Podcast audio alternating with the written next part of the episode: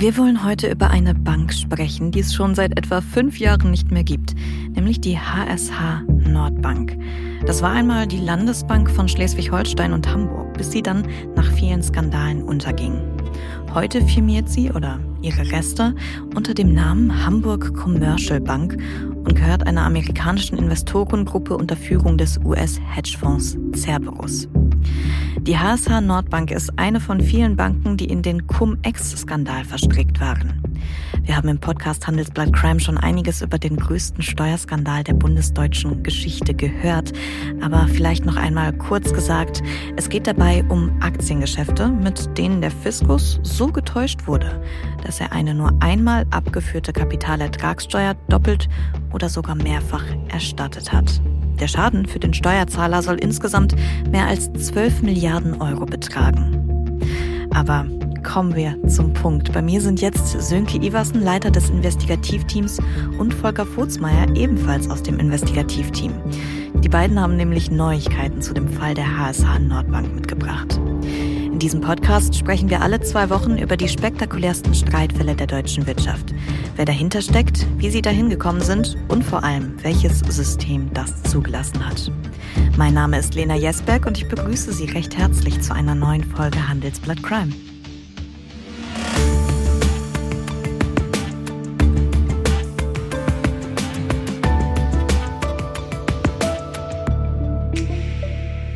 Ja, Sönke, Volker, schön, dass ihr da seid. Hallo, Lena. Im Chor. Was könnt ihr denn Neues über die HSH berichten? Also warum sprechen wir heute über eine Bank, die es schon so lange nicht mehr gibt? Ja, die Bank gibt es nicht mehr, aber die Probleme sind noch da, könnte okay. man sagen. Also es geht wieder um Cum-Ex und uns ist dann bisher geheim gehaltener Untersuchungsbericht aus der Bank selbst äh, ja, zugetragen worden. Wir haben den hier auf dem Tisch. Der ist schon zehn Jahre alt und es ist halt auch schon zehn Jahre her, dass die HSH geahnt hat, dass diese Cum-Ex-Geschäfte, also diese Aktiengeschäfte auf Kosten der Steuerzahler, vielleicht mal ein Problem werden könnten. Mhm. Und deshalb hat die Führung eine sehr renommierte Kanzlei beauftragt, Clifford Chance, diese Geschäfte sich einfach mal anzugucken. Das haben die dann getan und dann landet der, der Bericht aber erstmal in der Schublade. Jetzt ist er im Untersuchungsausschuss, äh, zum, im Hamburger Untersuchungsausschuss zu Cum-Ex es haben ihn aber halt nur eine Handvoll von Menschen bisher gesehen und wir haben eine Kopie bekommen und haben ihn dann auch gelesen. Und ja, da kann man sehr schön wie äh, sehen, wie die Anwälte sich da durchgearbeitet haben durch diese vielen, vielen Geschäfte und insgesamt, ich glaube, 42.000 Dokumente ausgewertet haben und wie gesagt 450 Seiten aufgeschrieben haben. Da gab es erst einen Zwischenbericht 2013 und dann einen finalen Bericht im Dezember 2014. Und wenn man das in einem Wort jetzt zusammenfassen sollte, würde man sagen, das ist verheerend, verheerend. für die Nordbank. Verheerend ist schon ein starkes Wort. Volker, kannst du uns das näher erläutern? Ja, sehr gerne. Also diese Anwälte von Clifford Chance, die haben schnell herausgefunden, dass die Bank in großem Stil bei diesen illegalen Cum-Ex-Geschäften mitgemacht hat. Und die haben das dann halt im Detail aufgeschrieben und äh, man muss ja bedenken, die HSH Nordbank, du hast es eben in der Einleitung schon gesagt, das ist eine Bank in öffentlicher Hand, also gehörte dem Land Schleswig-Holstein und dem Stadtstaat Hamburg.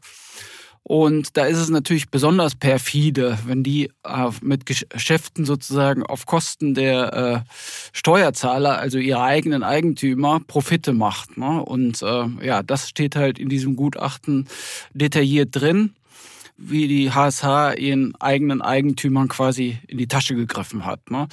Dabei ging es auch um richtig viel Geld und ähm, nach den Erkenntnissen der Spezialisten von Clifford Chance hat die Bank in den Jahren 2008 bis 2011 112 Millionen Euro Steuern hinterzogen. Wow, das ist wirklich sehr viel Geld.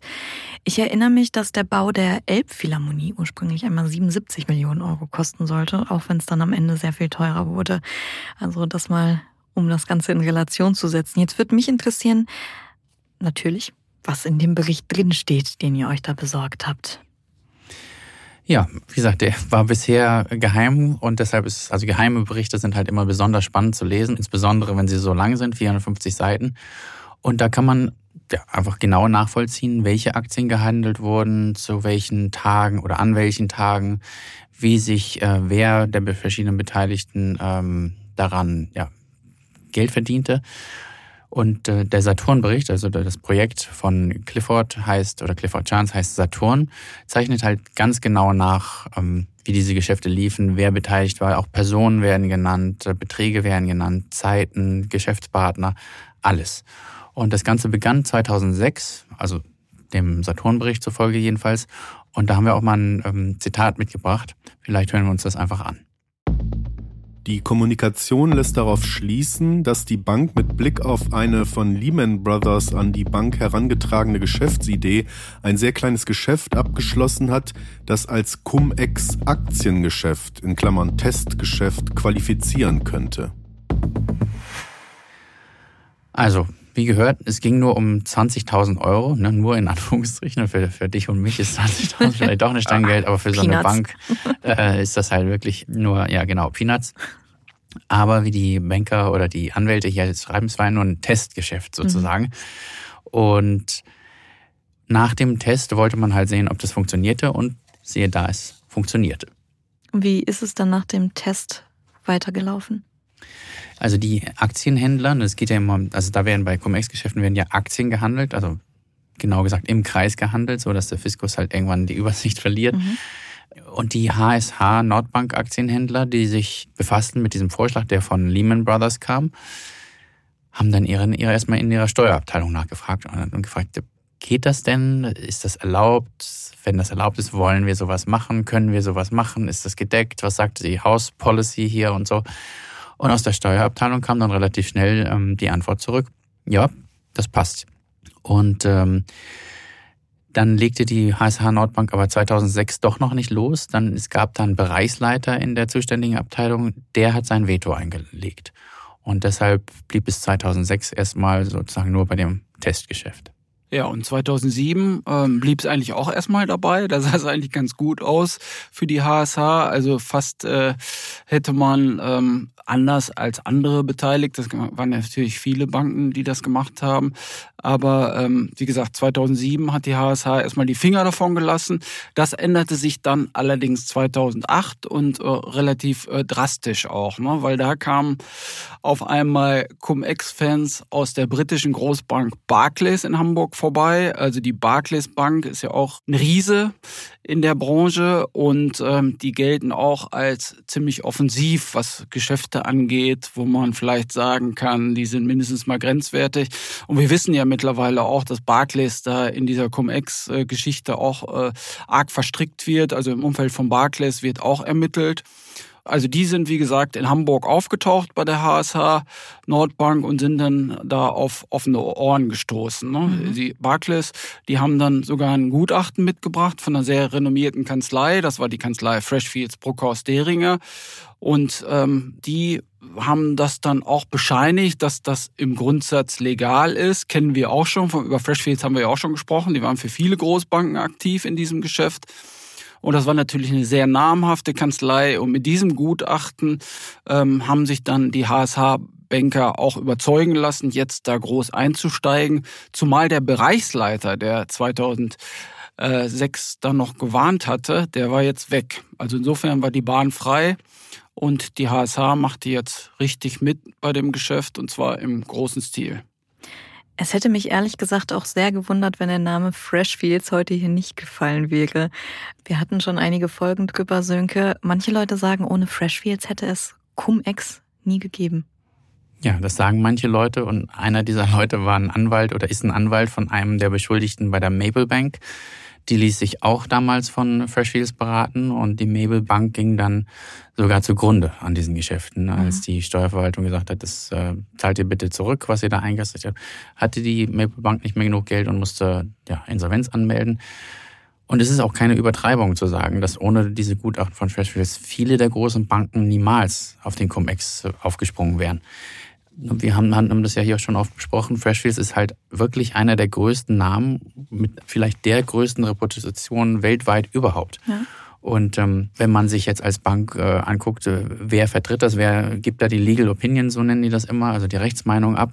Wenn das Freshfields ist, dann wandert das jedenfalls auf jeden Fall eine Stufe höher in der, in der Begutachtung. Wenn man kein Freshfields Gutachten hat oder wenn, wenn das nur irgend so eine kleine Kanzlei um die Ecke ähm, begutachtet, dann versickert es vielleicht schon, mhm. versandet es.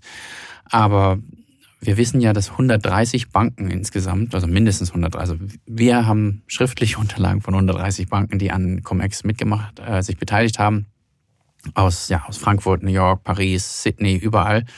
Und selbst die Banken, die kein Freshfields-Gutachten hatten, wussten, dass es diese Gutachten von Freshfields gab. Und die Branche redet gern miteinander und wenn der eine Banker dem anderen sagt, wir machen das, wir haben Freshfields-Gutachten, dann weiß der das halt. Und ähm, es war seinerseits auch so auf Seiten von Freshfields, die waren so selbstbewusst, dass sie den Cum-Ex-Mann schlechthin 2016 noch zum weltweiten Steuerchef gemacht haben. Der heißt ähm, Ulfi Hannemann. Mhm. Jeder wusste, dass der äh, für Cum-Ex stand. Und 2016 war nun auch schon ein Zeitpunkt, wo Cum-Ex ja nicht, nicht nur umstritten, sondern strafrechtlich relevant war. Also die Cum-Ex-Ermittlungen begannen 2012, 2013 spätestens. Und äh, Freshfields macht also so einen, also Mr. Cum-Ex zum Chef der Steuerabteilung weltweit.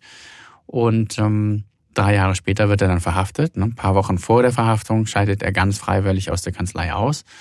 Und ab dem 7. September, also in ein paar Tagen, sitzt dieser Freshfields-Mann, Ulf Johannemann, auf der Anklagebank des Landgerichts Frankfurt und muss sich dort wegen mutmaßlicher Steuerhinterziehung vor einem Strafrichter verantworten. Eine wahnsinnige Geschichte und ich glaube, die Folgen, die verlinken wir einfach auch nochmal in der Folgenbeschreibung. Das ist vielleicht gar nicht schlecht. Nach einer kurzen Unterbrechung geht es gleich weiter. Bleiben Sie dran. Sie leben Fairness, Kultur und Werte? Zeigen Sie Ihr Engagement als Arbeitgeber und werden Sie Teil der Fair Company Initiative.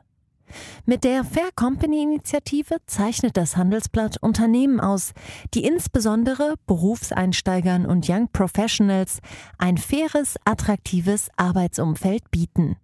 Zu den entscheidenden Werten gehören unter anderem das Engagement für Mitarbeitende, Diversity und Chancengleichheit, Nachhaltigkeit und gesellschaftliche Verantwortung. Erfahren Sie jetzt mehr unter faircompany.de. Aber Volker, sag mal, wenn jetzt jemand zur Verteidigung eine, ein Freshfields-Gutachten zückt, ist das dann überhaupt noch sonderlich wirksam? Nee, auf keinen Fall. Also das, äh, das ist Geschichte. Also die Freshfields-Gutachten, die äh, sind nicht das Papier wert, auf dem sie gedruckt sind. Mhm. Also heute äh, kann man sich damit nicht mehr blicken lassen. Ist eher eine Belastung als eine Entlastung. Ähm, also wie schon gesagt, ne, der Johannemann, der sitzt jetzt äh, auf der Anklagebank und es gibt auch einige andere ehemalige Freshfields-Leute, die ähm, wegen Beihilfe zur Steuerhinterziehung verfolgt werden. Also gegen die laufen Ermittlungen. Äh, die sind also beschuldigt und das kann natürlich auch in der Anklage noch enden. Ne? Das, das wissen wir jetzt noch nicht, aber ähm, ja, da ist noch einiges sozusagen in der Mache. Und ähm, ja, Sönke hat es eben auch schon angesprochen. Ähm, die waren in der Finanzszene sehr gut verdrahtet. Wir haben mal einen Artikel geschrieben über die geheime Kundenliste von Freshfields. Und da stehen auch mindestens 25 Banken drauf. Ne? Also Barclays zum Beispiel, hat ein Gutachten, ähm, aber viele andere auch. Maple haben wir schon drüber gesprochen. Ne? Das ist ja der ähm, Fall, der jetzt vom Landgericht Frankfurt verhandelt wird.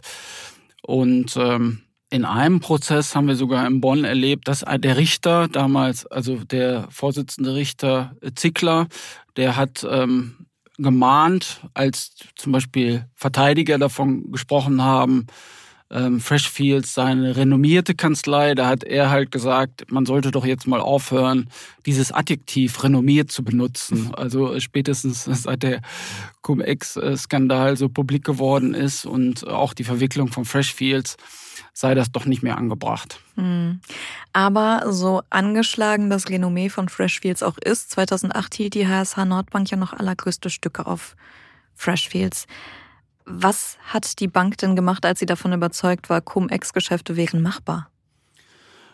Ja, ähm, vielleicht gehen wir da mal ein bisschen ins Detail. Die HSA Nordbank handelt laut Bericht allein zwischen dem 8. April und dem 29. Mai 2008 insgesamt 97 Millionen Aktien. Das muss man sich vorstellen, ne? also gewaltige Spannend, ja. äh, Mengen.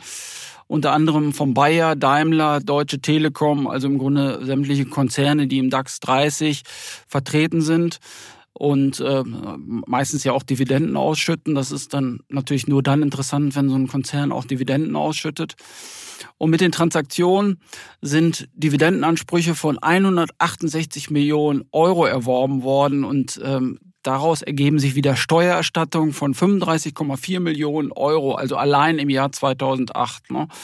Und die Clifford-Anwälte, die haben genau untersucht, wie die Vorbereitung gelaufen ist, wie sich die Beteiligten abgestimmt haben und wie man diese Geschäfte genau durchführt.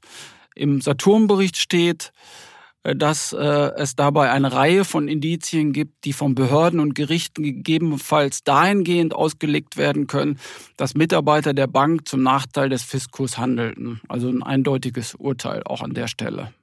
Das war jetzt 2008, ne? Genau. 2009 ging es aber wahrscheinlich weiter. Ja, genau. Nachdem das 2008 ne, mit 35 Millionen äh, Steuererstattung super geklappt hat, hat man 2009 gleich weitergemacht. Und da ähm, machen die Clifford Chance Anwälte auch die wichtige, ja nicht Unterscheidung, sondern Notiz einfach, dass diese Geschäfte monatelang sondiert und abgestimmt wurden mit Barclays über mögliche Aktientitel und Volumen für Geschäfte über die ähm, Saison halt verteilt äh, gesprochen wurde und dass es Vorgaben gab hinsichtlich Kontaktpersonen, Zeitpunkten der Transaktion, Volumen und Preise. Und das ist sehr wichtig, weil ähm, die Cum-Ex-Leute immer behaupten, es gebe keine Absprachen. Mhm. Äh, also Volker hat ja gesagt, 97 Millionen Aktien zu handeln, das, das kann man ohne Absprache nicht machen. Man kann es nicht äh, äh, deinen Banker anrufen oder deine Abteilung und sagen, kauf mal 5 Millionen Daimler und 8 Millionen Telekom. Das muss vorbereitet werden, muss das Geld da sein. Und die Stücke müssen ja auch auf der anderen Seite vorhanden sein, weil man zum bestimmten Preis kaufen will. Und das ist alles hochkompliziert und bedarf gründlicher Abstimmung.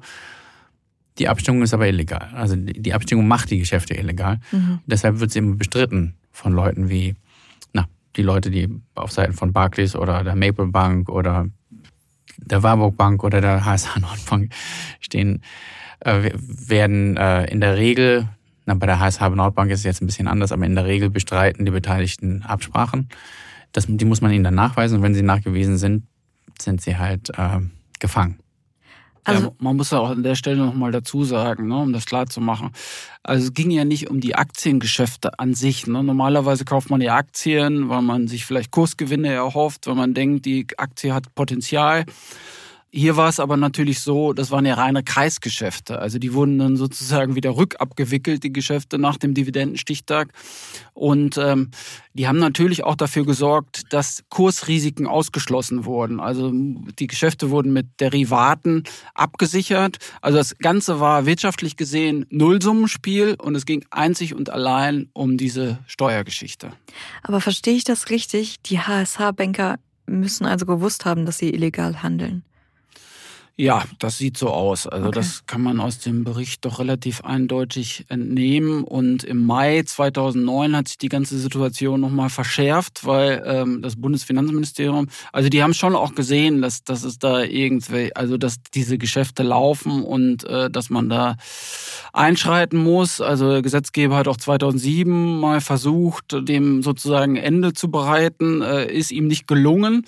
Aber BMF hat dann äh, 2009 2009, im Mai 2009 nochmal ein Schreiben verschickt äh, mit dem Tenor, dass Cum-Ex halt nicht erlaubt ist und hat versucht, nochmal neue Hürden einzuziehen.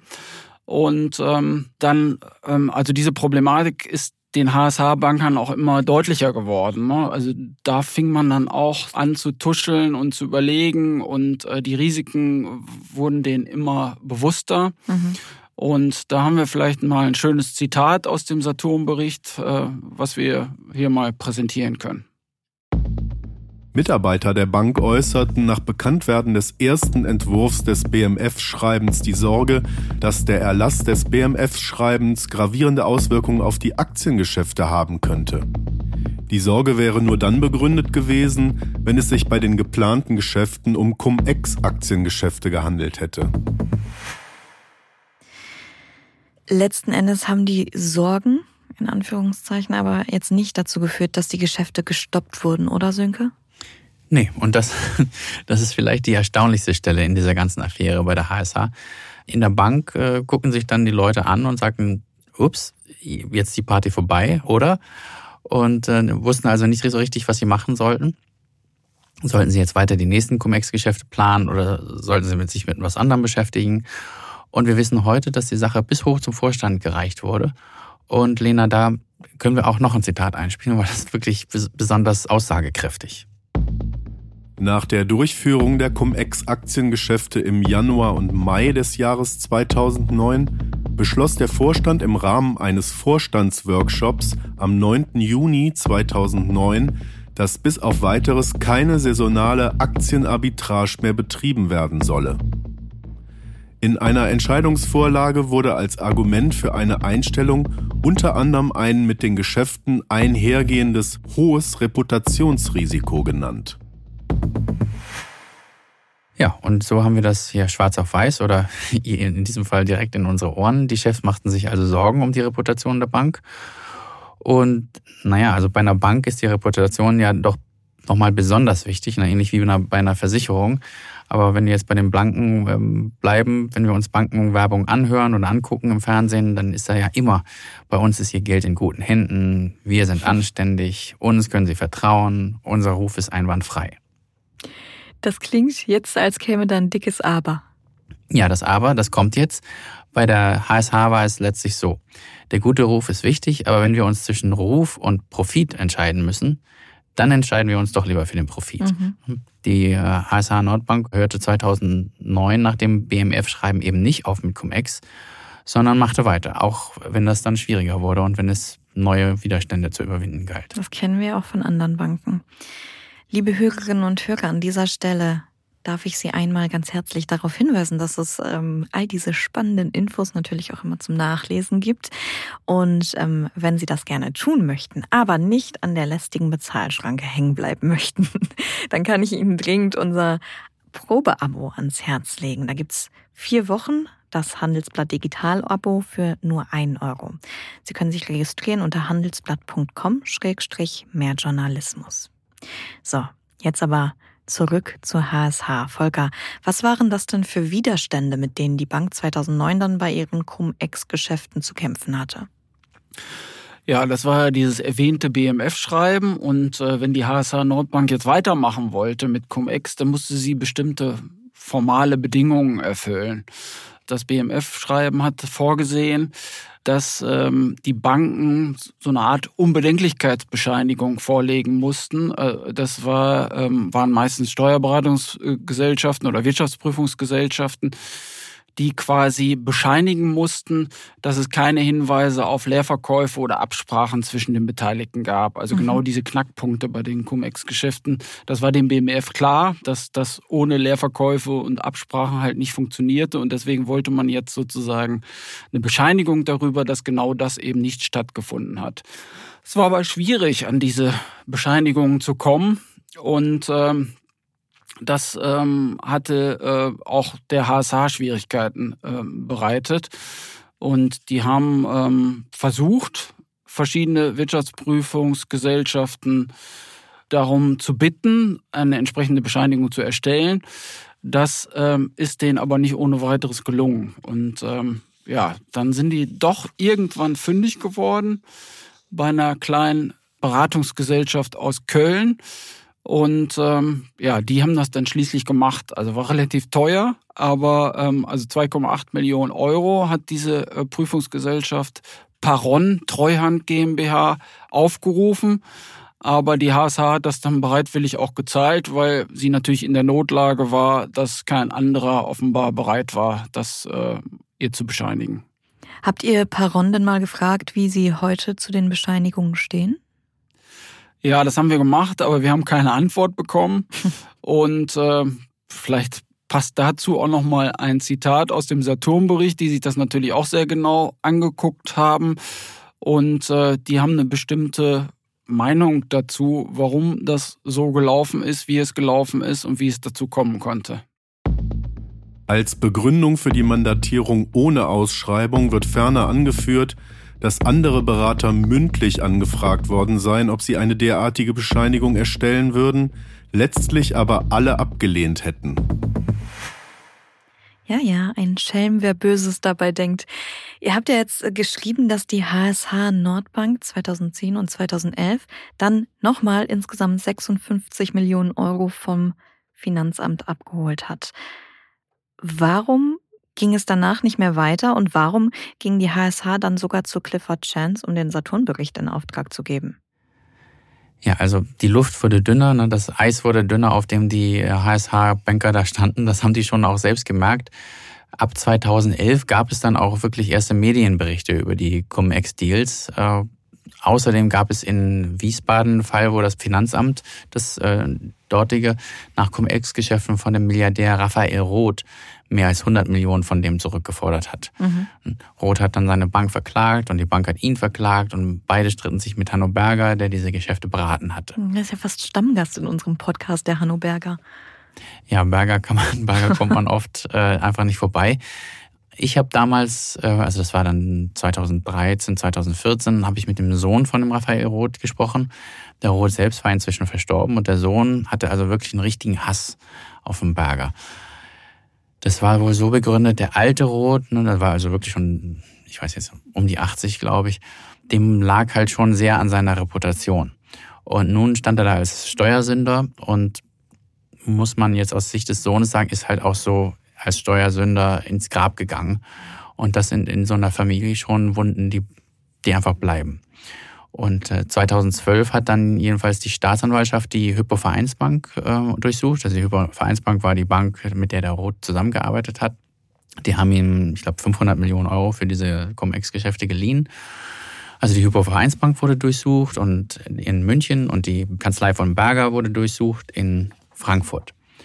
Und ähm, das sind natürlich Sachen, Nachrichten, die sich rumsprechen in der, in der Bankenbranche, wenn eine Bank durchsucht. Also das, heute passiert das alle Tage, aber das war nicht, also die, die Zeiten, die wir jetzt haben, wo wir alle paar Wochen über eine Durchsuchung äh, sprechen oder schreiben, die sind neu. Das mhm. war damals nicht üblich, dass ständig, ständig Banken durchsucht werden. Und äh, dass eine Kanzlei durchsucht wird, ist auch ähm, eigentlich erst seit der in der Cum-Ex-Affäre zum ja, Normalzustand will ich jetzt auch nicht sagen, aber ich glaube, Freshfields ist schon drei oder viermal durchsucht ja, ja, worden. Richtig. Ja. Bergers Kanzlei ist durchsucht worden und der Berger selbst hat mir damals gesagt, äh, ich weiß nicht, also wenn ihre das, der Kanzlei mal durchsucht wird, dann können sie sie auch schließen. Und so war es dann ja auch. Die, die Leute sind dann ja weggelaufen. Und der Berger, wir wissen das ja schon, fleißige Crime-Hörer wissen das auch, der hat sich das dann natürlich nicht angeguckt und Däumchen gedreht, sondern der ist geflüchtet in die Schweizer Alpen. Und da hast du ihn besucht, Sönke. Genau. Also Berger ist noch am Tag der Durchsuchung, äh, hat er in Deutschland verlassen und ist in seine Schweizer Exil gewissermaßen gezogen. da habe ich ihn dann ein paar Monate später äh, besucht. Und Berger hat mir erstmal erklärt, dass die Finanzämter das alles falsch sehen. Ne? Und die Staatsanwaltschaft sah das auch falsch. Und die ganze Sache wird sich schon klären, beziehungsweise würde er die klären, wenn er dann mal äh, die Chance hätte, sich da gründlich zu, zu äußern, am besten vor dem deutschen Gericht, damit auch der Richter oder die Richterin das verstehen kann. Also es schien so, als ob er diesen Tag förmlich herbeisehnte, an dem er, der große Steuerexperte, das alles mal gerade ziehen könnte. Dann allerdings muss man sagen, hat er alles getan, um das nicht tun zu müssen, also nicht gerade ziehen und schon vor, gar nicht vor dem deutschen Gericht und überhaupt deutschen Boden überhaupt zu betreten. Da hat er sich mit Haut und Haar gegen gewehrt und zwar ganze neun Jahre, glaube ich, 2012, ja, neun Jahre. Mhm. So lange hat sich Herr Berger vor seiner Auslieferung mit allen möglichen Schriftsätzen und Argumentationen gewehrt. Und im Nachhinein muss man sagen, hat er damit dann doch recht, denn als er mal in Deutschland war, als er angeklagt wurde, ne, gleich in zwei Städten, also in Bonn und in Wiesbaden, wurde er auch beides mal verurteilt, ähm, und zwar zu mehr als acht Jahren. Nicht umsonst füllt der Hanno Berger ganze Podcasts bei uns. Ja. Volker, konnte die HSH, wenn wir mal wieder zurückkommen, konnte die HSH damals schon ahnen, wie das einmal enden würde? Nee, davon gehe ich nicht aus. Also es gab ja auch keine unmittelbare Geschäftsbeziehung zwischen Hanno Berger und der HSH Nordbank. Aber natürlich war die ganze Szene aufgewühlt durch die Situation. Also die Hypo Vereinsbank ist eine renommierte Bank international tadelloser Ruf eigentlich, nur soweit das eine Bank haben kann. Und Berger war halt auch ein gefragter Anwalt, ne? der hatte ja Mandantschaft auch in der Finanzszene und äh, vermögende Privatanleger. Also war schon sehr anerkannt. Also insofern hat dieses Ereignis die Branche aufgewühlt und jeder fragte sich dann, hm, ja, also die Geschäfte, da waren wir auch dabei, was passiert denn jetzt mit uns? Kommen die Staatsanwälte möglicherweise bei uns demnächst auch vorbei? Und wie reagiere ich dann und welche Möglichkeiten habe ich, mich darauf vorzubereiten? Und ähm, ja, die HSH Nordbank hat sich dann halt entschieden, äh, sozusagen den Vorwärtsgang einzuschalten, beziehungsweise sie dachte vielleicht auch, wenn wir jetzt aktiv die Sache aufklären, mit Hilfe dieser Kanzlei Clifford Chance, ist das vielleicht die bessere Strategie, als jetzt den Kopf äh, in den Sand zu stecken. Und so können wir der Finanzverwaltung was präsentieren und so können wir vielleicht der Staatsanwaltschaft präsentieren und so wird das Ganze vielleicht glimpflich ausgehen für uns. Ne? Also es ist auch glimpflich, äh, kommen wir gleich noch ein bisschen näher drauf zu sprechen. Also in dem Moment war die Strategie vielleicht gar nicht so schlecht. Ähm, es gibt auch andere Beispiele. Also wir haben zum Beispiel über die benachbarte MM Warburg Bank schon gesprochen mit, mit Christian Oliarius, der jetzt auch auf der Anklagebank sitzt. Und die haben es halt ganz anders gemacht. Die haben immer abgestritten, da überhaupt involviert gewesen zu sein, beziehungsweise sie haben immer gesagt, äh, anderen sind schuld und wir konnten gar nicht wissen, dass es da diese Doppelerstattungen gibt. Also da ist die HSH Bank anders vorgegangen und möglicherweise war das dann auch äh, zu ihrem Vorteil. Oh Mensch, so viele bekannte Namen heute hier im Podcast. Denn über die Bank und ihren Chef Christian Olearius haben wir hier auch schon interessante Gespräche geführt. Die MM Warburg-Sönke, die hat aber nie so einen Bericht machen lassen wie die HSH Nordbank, oder? Nee, im Gegenteil. Ne? Wie Volker ja schon angedeutet hat, die, ich würde jetzt nicht sagen Kopf in den Sand, also der Olearius hat dann wirklich auch den Vorwärtsgang eingesetzt und ist äh, erstmal ins Rathaus gegangen. Also er hat dann seine SPD-Kontakte genutzt und über Mittelsmänner sich Kontakte und, und Termine vor allem mit dem Hamburger Bürgermeister damals, dem Hamburger ersten Bürgermeister Olaf Scholz machen lassen. Es gab einen Termin und dann noch einen Termin und dann noch einen Termin. Und äh, Scholz hat dann die Sache weitergegeben an seinen damaligen Finanzsenator und späteren Nachfolger, Herrn mhm. Tschentscher. Und siehe da, die Hamburger Finanzverwaltung hat dann tatsächlich auf doch sehr viele Millionen verzichtet, die sie eigentlich zurückfordern wollte. Ne? Das war die Strategie der Warburg Bank. Also nicht zuzugeben, oh, wir haben hier was in der Schatulle, das wir nicht haben dürfen, wir geben das jetzt zurück. Nee, die Warburg Bank hat gesagt, wir haben das und was uns weggenommen werden soll, da wollen wir uns dagegen wehren, dass man uns das äh, wieder wegnimmt. Und äh, so haben wir zwei Banken, die da sehr unterschiedlich fahren. Mhm. Ja, und auch Scholz hat ja meines Wissens jede Einflussnahme bestritten.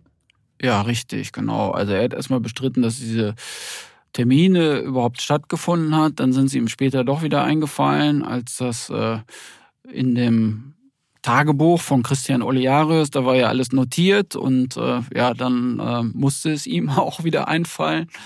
Aber er bestreitet natürlich äh, nach wie vor, dass er Einfluss genommen hat auf dieses Besteuerungsverfahren in Sachen MM Warburg. Lass uns noch mal ganz kurz über Scholz sprechen, bitte. Was sagt er denn heute eigentlich zu Warburg? Also er war ja schon ein paar Mal jetzt im Untersuchungsausschuss in Hamburg und da hat er immer klar erklärt, dass er keinen Einfluss genommen hat auf das Besteuerungsverfahren bezüglich der Warburg Bank. Ne, zu Cum-Ex hat er eine klare Meinung. Später, allerdings im Jahr 2020, im März, hat er ähm, ja, dazu mal was Deutliches gesagt. Das können wir uns ja einfach mal anhören. Ich bin schon immer der Meinung gewesen, dass Cum-Ex-Geschäfte rechtswidrig sind. An der offensichtlichen Rechtswidrigkeit dieser Geschäfte vermögen auch noch so viele Gutachten von Professoren oder Rechtsanwälten nichts zu ändern. Wenn jemand mit diesen Geschäften zu tun hatte und sich damit herausredet, dass er gedacht habe, es sei legal gewesen, dann kann ich diesen Rechtfertigungsversuch von niemandem akzeptieren, ungeachtet dessen, um wen es sich handelt. Das ist schon seltsam, wenn er immer schon der Meinung war, dass Cum-Ex-Geschäfte rechtswidrig waren, warum hat er sich denn dann mehrmals mit Olearius getroffen und sich in Gesprächen um genau diese Geschäfte verwickeln lassen? Ja, das ist allerdings seltsam, da gebe ich dir recht und deshalb ist das auch genau die richtige Frage. Leider ist es halt bei unserem Bundeskanzler ähm, heute so, dass er sich an vieles einfach nicht mehr erinnern kann, mhm. sagt er jedenfalls. Also obwohl es entsprechende Kalendereinträge gibt, und obwohl wir die Tagebucheinträge von dem Christian Olearius kennen zu dem Thema, also da steht an keiner Stelle, dass Scholz ihm gesagt hätte, Cum-Ex ist illegal, das geht nicht, war ich immer schon der Meinung, dann scheren Sie sich raus. Im Gegenteil, da steht, oder Valero schreibt, er habe nach den Gesprächen mit dem damaligen Bürgermeister den Eindruck, die Sache würde sich schon zu seinen Gunsten wenden. Ja, und wie gesagt, Scholz hatte in seinen Auftritten vor dem Hamburger Buchuntersuchungsausschuss zu Cum-Ex einfach an den entscheidenden Stellen immer wieder sagen müssen oder hat es einfach gesagt, dass ihm das Gedächtnis da versagte. Ja, praktisch würde ich sagen. Jetzt ist äh, Peter Tschentscher ja der Nachfolger als Bürgermeister in Hamburg. Verhält der sich denn ähnlich? Ja, also man kann das, glaube ich, schon sagen. Also zumindest mal äh, tritt er reichlich naiv aus. Also man muss sagen, also bevor er erster Bürgermeister wurde, als Nachfolger von Olaf Scholz, hat er das Amt des Finanzsenators bekleidet. Also er war natürlich auch als Finanzsenator ähm, und oberster Dienstherr der Finanzbehörden in Hamburg sehr nah dran an dem Thema. Im Untersuchungsausschuss hat er sich allerdings ein bisschen dumm gestellt, äh, würde ich das mal so vorsichtig formulieren. äh, dort hat er nämlich gesagt, dass er das mit den Steuern anfangs falsch eingeschätzt hat. 2016 hatte er das Argumentationspapier von der Warburg Bank bekommen. Also das wurde an ihn weitergeleitet und er hatte auch ein paar Anmerkungen drauf gekritzelt. Also dieses Papier hat er sich scheinbar schon zu Gemüte geführt und er hatte auch ähm, darum gebeten, in dieser Sache auf den Laufenden gehalten zu werden. Also insofern ganz unbeteiligt war er bei dem Thema nicht. Und äh, die Sache hat sich dann weiterentwickelt. 2017 kam das Thema Warburg Steuern wieder auf den Tisch des Finanzamts und ähm, eigentlich war das Finanzamt dann drauf und dran, auch wieder auf viel Geld zu verzichten, wie halt schon 2016. Diesmal ging es um 43 Millionen Euro. Aber da hat das Bundesfinanzministerium aus Berlin nicht mitgemacht. Also die haben dann eine Weisung erteilt an das Finanzamt in Hamburg, die Steuern doch zurückzufordern. Ja, dazu haben wir ein Zitat von Herrn Tschentscher mitgebracht. Das hat er am 6. Mai 2022 gesagt und das können wir uns vielleicht mal kurz anhören. Da wurde mir klar, ups, man kann die ganze Sache auch ganz anders sehen. So, das war also im Mai 2022. Sechs Monate später gab es noch eine Sitzung im Untersuchungsausschuss in Hamburg und Tschentscher meinte da, jetzt sei eigentlich bewiesen, dass es keine politische Einflussnahme gab. Nun könne man mit all diesen Fragen ja auch mal aufhören. Ja, nun gut. Aber wenn es jetzt mit der politischen Aufklärung schon so schwierig ist, dann haben wir ja Gott sei Dank noch die strafrechtliche. Da wurden ja schon mehrere Manager der Warburg Bank verurteilt und in Kürze kommt dann auch noch Christian Oliarius selbst auf die Anklagebank. Aber nochmal zurück zur HSH Nordbank. Wir haben ja gesagt, anders als die MM Warburg haben die ja selbst Aufklärung betrieben. Wann hat das angefangen, Sönke? Angefangen hat es im Januar 2013, also genauer gesagt sogar am 7. Januar 2013. Da haben sich nämlich die HSH-Verantwortlichen der Geschäftsbereiche Recht, Compliance, Steuern und Kapitalmarkt, also alles, was man so zur äh, Übersicht über Cum-Ex braucht, in Kiel zu einer Besprechung getroffen mit den Anwälten von eben Clifford Chance. Und die Bankmanager wollten dann wissen, welches Risiko diese jahrelang getätigten Geschäfte darstellten. Und elf Tage später, am 18. Januar, erhielt Clifford Chance dann auch schon den Auftrag, darauf eine Antwort zu geben. Und diese Antwort, die fiel sehr eindeutig aus. Ja, das kann man so sagen. Also die ähm, Juristen, ich glaube, ich habe es eben schon mal erwähnt, äh, da gab es einen Zwischenbericht, der wurde dann im Dezember 2013 dem Aufsichtsrat auch vorgestellt. Und ähm, also dem Führungsgremium insgesamt, der Vorstand hat natürlich dann auch Kenntnis bekommen von diesem Zwischenbericht. Und der Vorstand sah sich dann auch zu einer öffentlichen Mitteilung gezwungen. Und die haben wir auch mal mitgebracht. Also der Stefan Ermisch, der war damals Finanzvorstand der HSH Nordbank, der hat das am 17. Dezember 2013 erklärt. Es liegen im Hinblick auf einige Transaktionen Indizien dafür vor, dass die Bank möglicherweise Kapitalertragssteuer angerechnet haben könnte, der kein entsprechender Steuereinbehalt gegenüberstand. Der Vorstand hat beschlossen, vorsorglich 127 Millionen Euro zurückzustellen, um eine Rückzahlung zu veranlassen. Nun hatte ja die HSH 112 Millionen Euro zurückgezahlt, plus Zinsen mit dem Hintergrund, dass das Geld wohl aus Steuerhinterziehung kam. Das hat doch bestimmt auch die Staatsanwalt interessiert, oder Sönke? Ja, das hätte man denken können, dass die Staatsanwaltschaft sich dafür interessiert, wenn jemand sagt, er hat 112 Millionen Euro Steuern hinterzogen und, und das damit auch noch unterstreicht, indem er die 112 Millionen plus 15 Millionen Zinsen zurückzahlt. Aber nein, ne? Hier sind wir dann beim Skandal nach dem Skandal. Die Staatsanwaltschaft Hamburg hat nicht ermittelt. Äh, wir haben dann mal nachgefragt und dann haben wir uns gesagt, es seien, also in Anführungszeichen, seinerzeit Beobachtungsvorgänge angelegt worden. Ne? So nannte dies äh, die Behördensprecher. Also man hat das beobachtet, was die HSA da macht. Äh, also, dass sie sagt, wir haben hier 112 Millionen Steuern, die geben wir jetzt zurück. Ja, und bei dieser Beobachtung blieb es dann. Ne? Es gibt bis heute in Hamburg keinen Beschuldigten bei der HSH Nordbank. Es gibt keine Akte und schon gar nicht gibt es eine Anklage in Sachen HSH. Ja, aber warum denn nicht bei so einem Schaden? Ja, wir haben dafür auch keine Erklärung. Ne? Also 112 Millionen Euro Steuerhinterziehung, ähm, das ist eine Summe, ähm, da bewegen wir uns auf jeden Fall im hochkriminellen Bereich. Ich glaube, das kann man sagen. Ne? Also es gibt eine Definition, was schwere Steuerhinterziehung ist. Und die liegt schon bei einem Betrag von, also ab 50.000 Euro kommt man da quasi in diesen Bereich der schweren Steuerhinterziehung. Ne?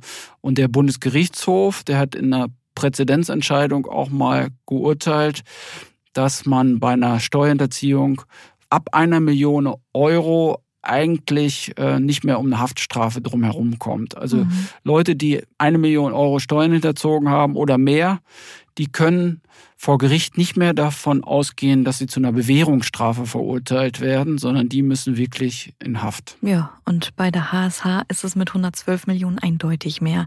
Was sagen dazu denn eigentlich Experten? Ja, es gibt Stimmen dazu. Ne? Schon damals, als die HSH den Skandal einräumte und die 112 Millionen Euro zurückzahlte, beziehungsweise erst war es eine Rückstellung und dann war es eine Rückzahlung. Aber da gab es zum Beispiel Aussagen des FDP-Politikers Wolfgang Kubicki, der damals noch im Landtag Schleswig-Holstein saß, ähm, heute Bundestagsabgeordneter ist. Und der ist übrigens selbst Jurist und auch Strafverteidiger. Und der hat gesagt, dass diese Geschäfte der HSH Nordbank ohne jeden Zweifel den objektiven und subjektiven Tatbestand der Steuerhinterziehung erfüllen. Also klarer geht's nicht. War nicht Kubicki auch der Anwalt von Hanno Berger? Ja, gut erinnert. Und da sind wir dann schon beim nächsten Treppenwitz äh, der Cum-Ex-Geschichte.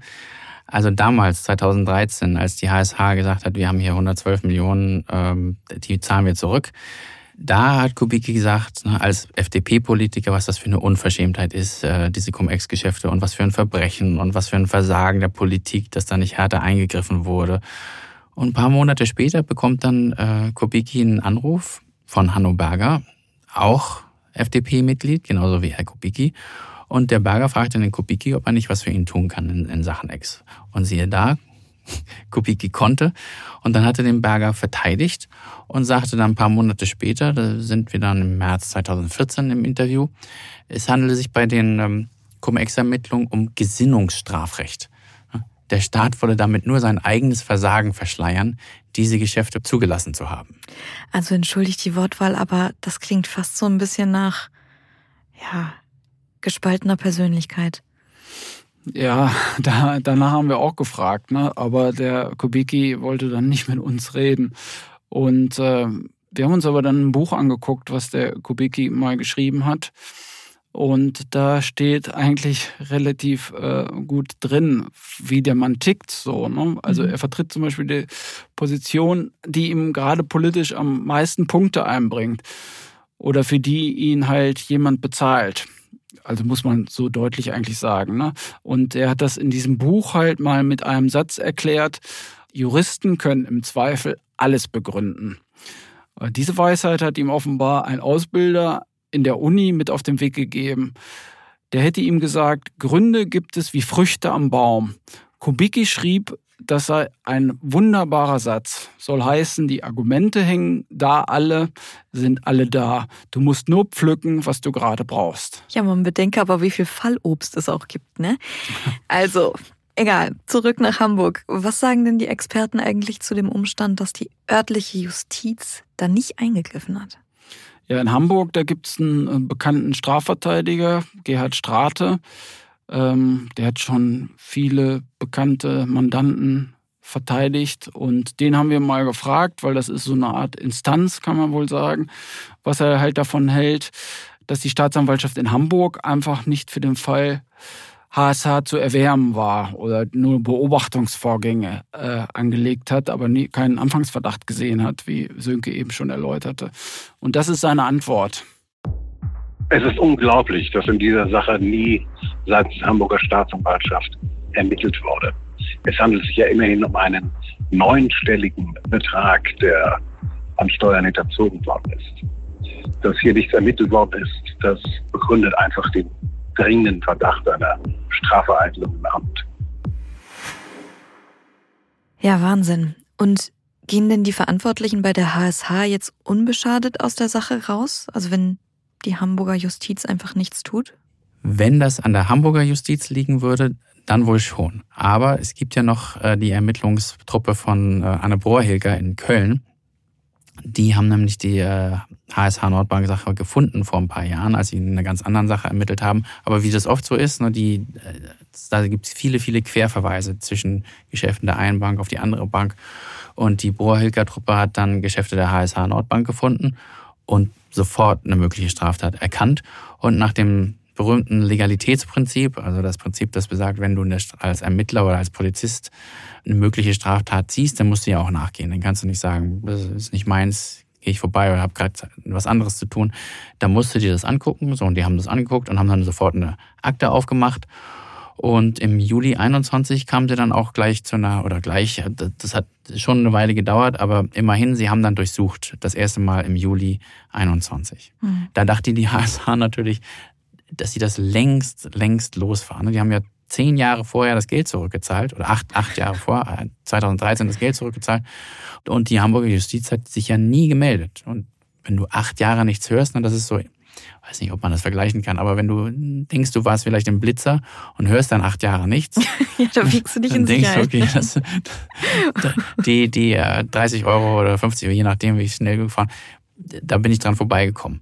Aber im Juli 2021 hat die HSH dann tatsächlich die Kölner Staatsanwaltschaft im Haus. Das hat die ziemlich überrascht auch, kann man sagen. Was wisst ihr über diese Ermittlungen?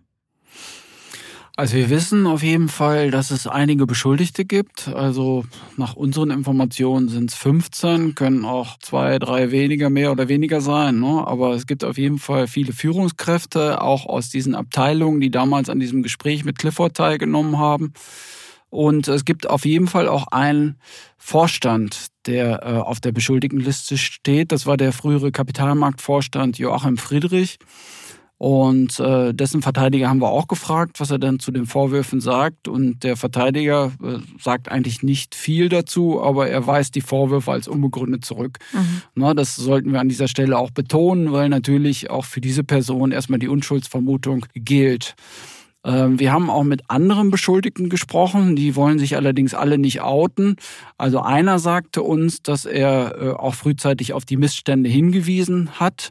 Also er versteht sich als Whistleblower. Mhm.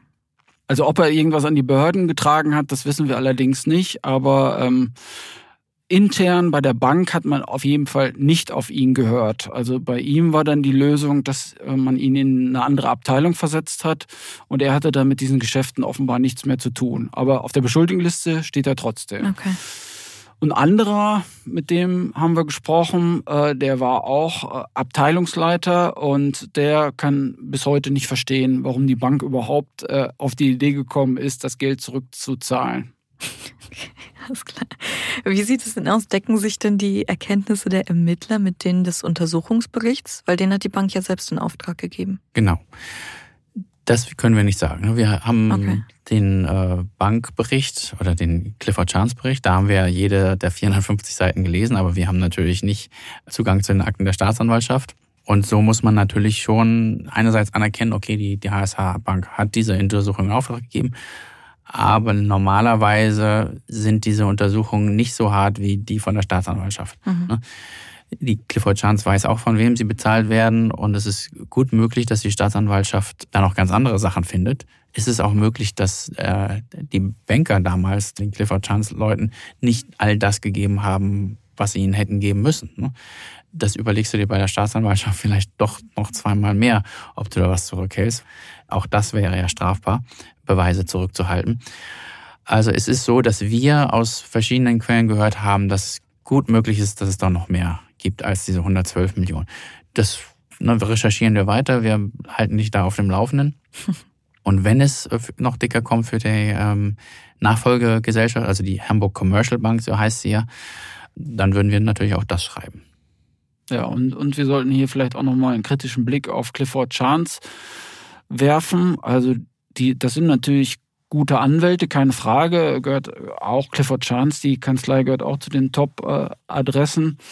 Aber ähm, auch wenn sie jetzt im Fall der HSH Nordbank jetzt als Aufklärer dastehen, ähm, gibt es auch andere Fälle, wo sie die Aufklärung eher behindert haben, äh, um das vorsichtig zu formulieren. Die sind nämlich auch beauftragt, zum Beispiel von der niederländischen Bank ABN Amro, die ebenfalls ein Cum-Ex-Problem hat.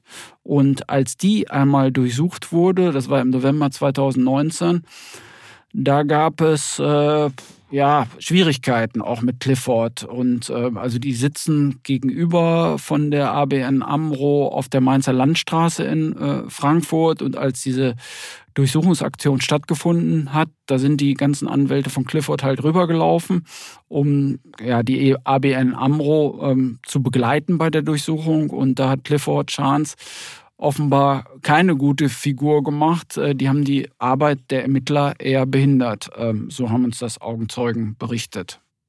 Wir wissen auch, dass gegen mindestens einen Anwalt von Clifford wegen Strafvereitelung ermittelt wird. Aber man muss dazu sagen, äh, was da am Ende rauskommt, wissen wir nicht. Clifford sagt natürlich, dass sie da rechtmäßig gehandelt haben und alles in Ordnung war. Ich höre schon raus, bei Clifford Chance, da steckt noch ganz, ganz viel mehr drin. Und ähm, ich gucke mal gerade in eure Augen. Das hat Potenzial für eine eigene Folge, oder? Was sagt ihr? Nicken in der Runde. Sehr schön.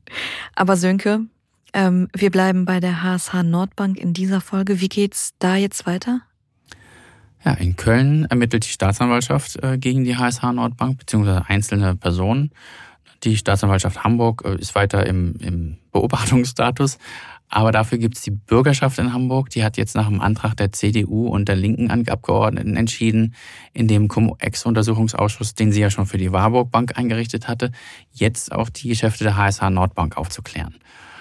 Das haben die eigentlich schon vom Jahr beschlossen, aber wie es dann auch so ist, da malen die Mühlen langsam, da müssen dann die Akten besorgt werden und dann muss dies abgesprochen und das abgesprochen werden.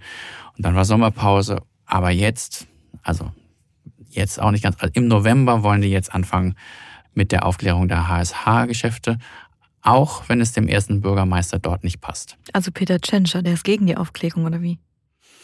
Ja, er findet das unnötig, hat er jedenfalls gesagt, am 6. Mai 2022. Wir haben selbst bei unserem eigenen Institut die Cum-Ex-Geschäfte konsequent aufgeklärt. Ja, dann hat Tschentscher noch gesagt, dass die HSH Nordbank bereits eine hohe Geldbuße gezahlt habe. Das hört sich doch gut an, oder? Hört sich gut an. Es gibt nur einen Haken. Es stimmt nicht. Ne, die HSH Nordbank hat bis heute keinen Cent Geldbuße gezahlt, sondern nur das hinterzogene Geld plus Zinsen. Also diese 112 Millionen plus 15 Millionen Euro Zinsen. Und die konsequente Aufklärung wird in Köln gemacht, jedenfalls nicht in Hamburg. Ne, da hatte man äh, offenbar keine Probleme gesehen. Das ist ja schon so ein bisschen Armutszeugnis.